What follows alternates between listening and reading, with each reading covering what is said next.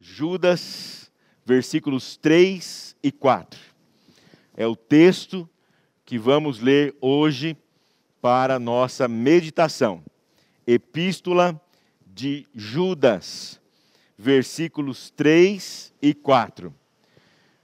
É o penúltimo livro da Bíblia, antes de Apocalipse. Judas, versículos 3 e 4.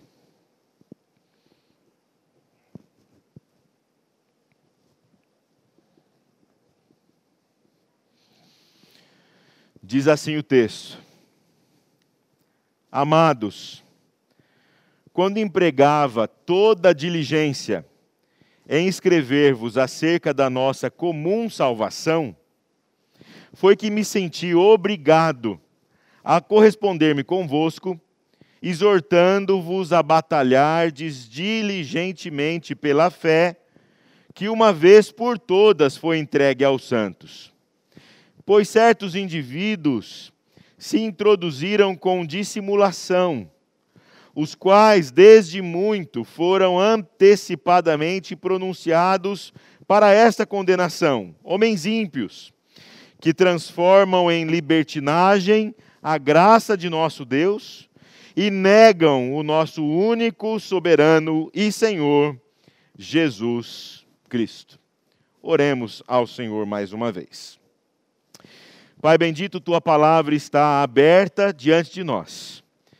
E agora, ó Pai, mais uma vez, nos debruçamos diante dela agora para ouvir a mensagem que o Senhor já colocou em nosso coração e que agora será partilhada e compartilhada com os irmãos aqui presentes no culto e também conosco pela internet, seja hoje, aqui agora, ah, neste momento, ou quando estiverem ouvindo esta mensagem. Assim, Pai, que teu Espírito presente aqui, presente em nossa caminhada, aplique o texto, a leitura e a mensagem que vamos ouvir nesta hora. Amém e amém em nome de Jesus e se tornaram muito comuns no Brasil, pelo menos desde a redemocratização, manifestações de rua. Então, em momentos importantes, possíveis apenas é, porque somos um país democrático, em que a liberdade de expressão é possível, que as pessoas é, se unam, se encontrem nas ruas e se manifestem, colocando ali as suas reivindicações. Então é muito comum perguntar a essas pessoas qual é a pauta de reivindicação que vocês estão aqui agora fazendo nesta manifestação de rua. Se torna muito comum. As pautas de reivindicações são as razões, os temas que levam as pessoas ali às ruas. É aquilo que as pessoas querem fazer, querem fazer com que a sua voz seja ouvida, aquilo pelo que elas estão dispostas a batalhar, a lutar. O texto que lemos, da epístola de Judas, Judas é um nome comum no Novo Testamento.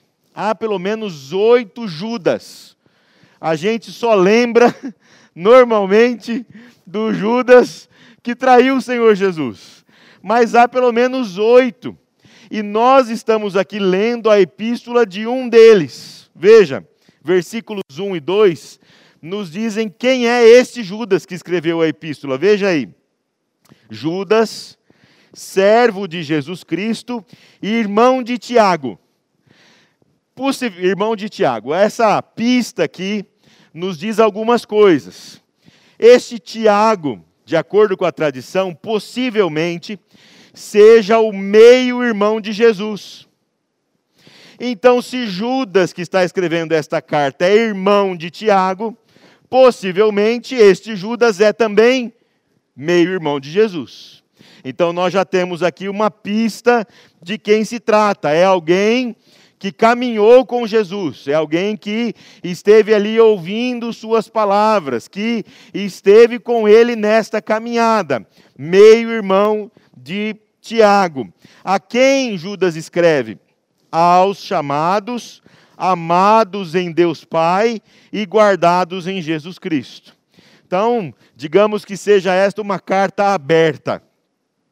É uma carta aos chamados, aos amados, mas ela tem uma razão de ser muito especial. No primeiro século, após a morte de Jesus e sua ascensão, a igreja iniciou ali o seu ministério por causa da própria ação do Espírito Santo. E algumas doutrinas foram entrando, foram fazendo parte da história da igreja. Algumas doutrinas foram sendo assumidas, boas, e algumas doutrinas perigosas. Por exemplo, começou a surgir na igreja algumas pessoas que diziam que Jesus, na verdade, é, não não era não existiu em carne. Outros que ele na verdade era só Deus, outros que ele era só homem. E que essas doutrinas começaram a surgir na igreja, colocando em dúvida que Jesus Cristo era de fato Deus. Outras doutrinas começaram a surgir na igreja dizendo que, por exemplo, as pessoas não precisavam obedecer normas da lei. E que obedecer ordens e normas e leis e, e preceitos da lei tinha ficado para trás. Um quase que antinomismo. Então surgiram as cartas dos apóstolos, dos líderes da igreja, para corrigir muitas dessas doutrinas que estavam aparecendo dentro das igrejas então. A Epístola de Judas é uma dessas. Eu, eu gosto muito dessa é, descrição de Judas, porque ele diz que no coração dele, inicialmente, ele tinha um objetivo, ele queria escrever sobre a comum salvação. Ele falou assim: ó, eu sentei uma hora aqui para escrever para vocês, e meu objetivo inicial era escrever para vocês sobre a comum salvação nossa comum salvação. Eu me lembro que quando eu estava terminando o seminário, a gente tem que escrever uma monografia, né, um trabalho de conclusão de curso.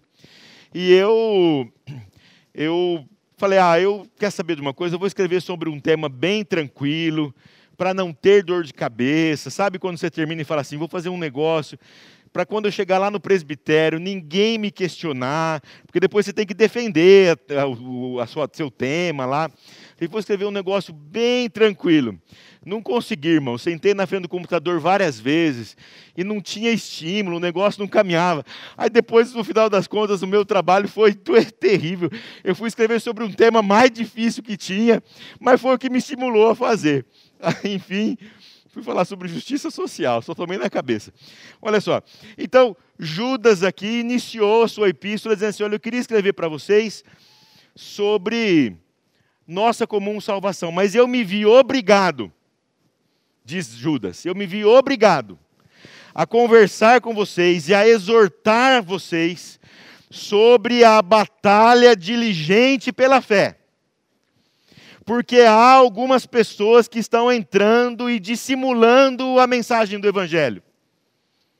E eu me vejo obrigado a exortá-los a ficarem firmes nos temas mais importantes e essenciais da fé cristã.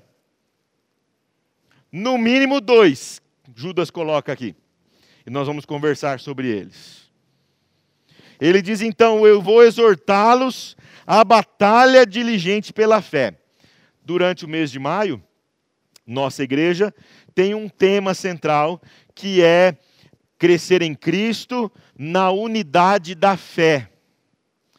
Por isso, os jovens até cantaram aqui alguns cânticos falando sobre sermos um em Cristo, recebendo um novo coração do Pai.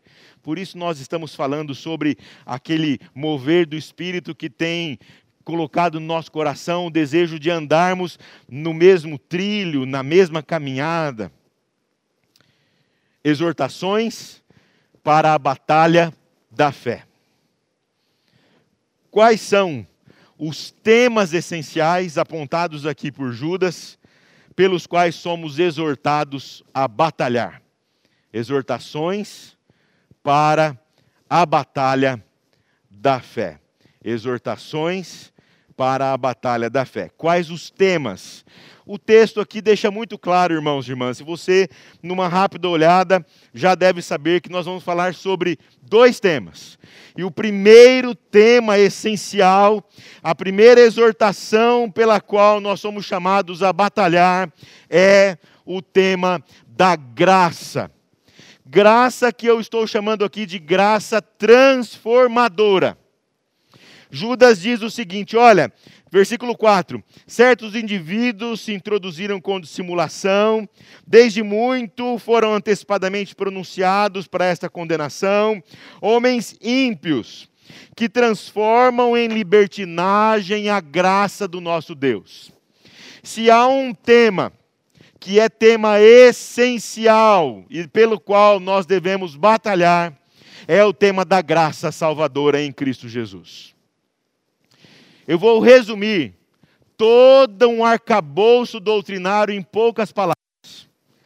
Eu e você fomos salvos da ira do pecado que era sobre nós, porque o Senhor Deus nos amou de tal forma e derramou sobre mim e sobre você a sua graça, não imputando sobre nós aquilo que nós merecíamos, que era a condenação de forma gratuita. Nós não tínhamos nada, não tínhamos condições de fazer nada e ele simplesmente nos amou de forma maravilhosa e disse assim: Eu quero você do meu lado, você é meu, você é minha. Eu te amo. Isso é graça, gratuitamente e de forma maravilhosa. Ele nos chamou do pecado para a salvação da condenação para a justificação. Mas, irmãos, a palavra de Judas aqui, e aqui está o perigo, é que a graça salvadora, gratuita, libertadora, não pode ser transformada em, grata, em graça barata, em graça que não transforma, em graça que se transforma em libertinagem como que dizendo assim: bom, se é graça, se é de graça, então vivamos como, ixi, eu vou falar, como o diabo gosta. Vamos fazer de tudo porque, ó, não precisa de mais nada. É graça. Desculpa o meu jeito de falar, mas é só para a gente entender. É alguém dizendo assim: se eu fui salvo e sou salvo pela graça, eu não preciso de mais nada. É o que é verdade.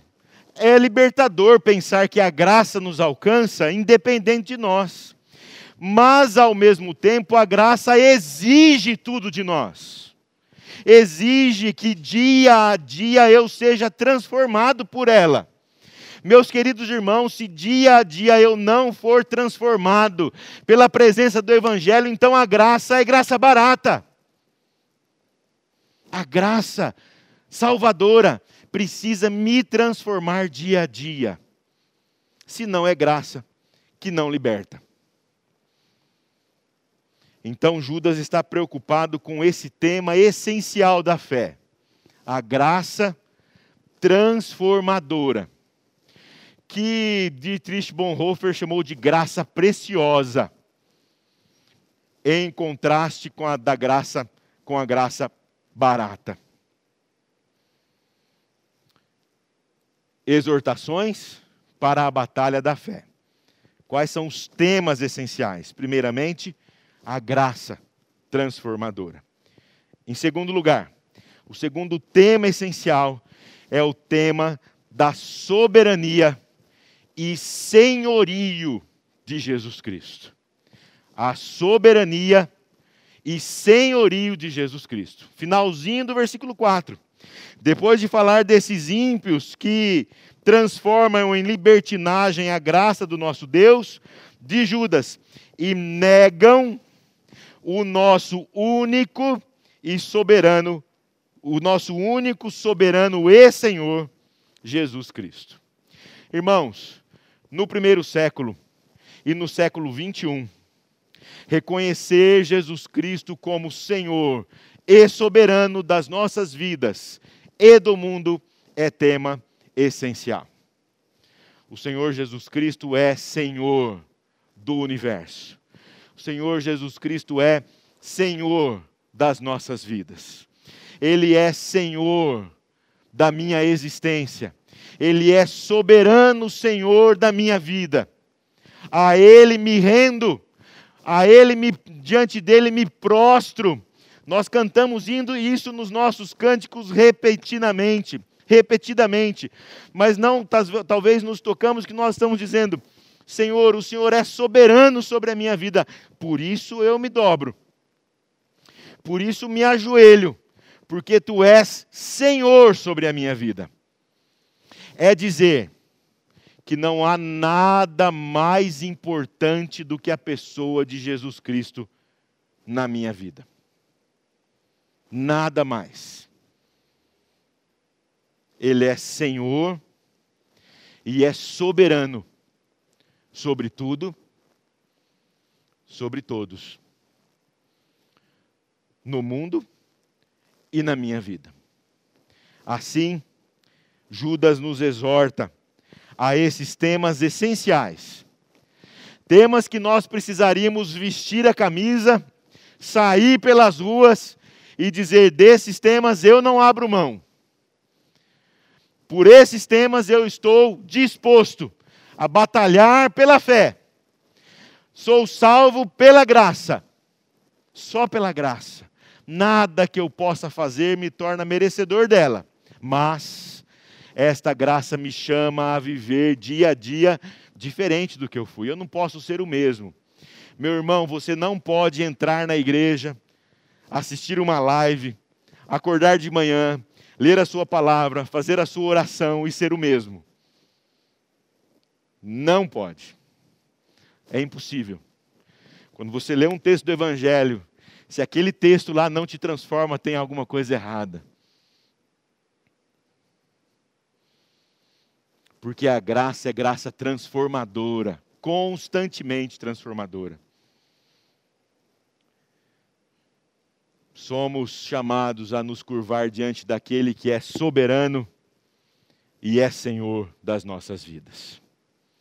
Meus irmãos, quando nós participamos da ceia do Senhor, nós nos lembramos de quem Jesus Cristo é. Nos lembramos de Sua morte. Quem foi pendurado no madeiro foi o homem Jesus, mas foi o Senhor soberano do universo, que por amor a mim e a você, levou sobre si todo o nosso pecar quando nós participamos da ceia do Senhor, nós reconhecemos que nós não temos nada para entregar, mas que gratuitamente nós recebemos tudo das mãos daquele que é Senhor do universo.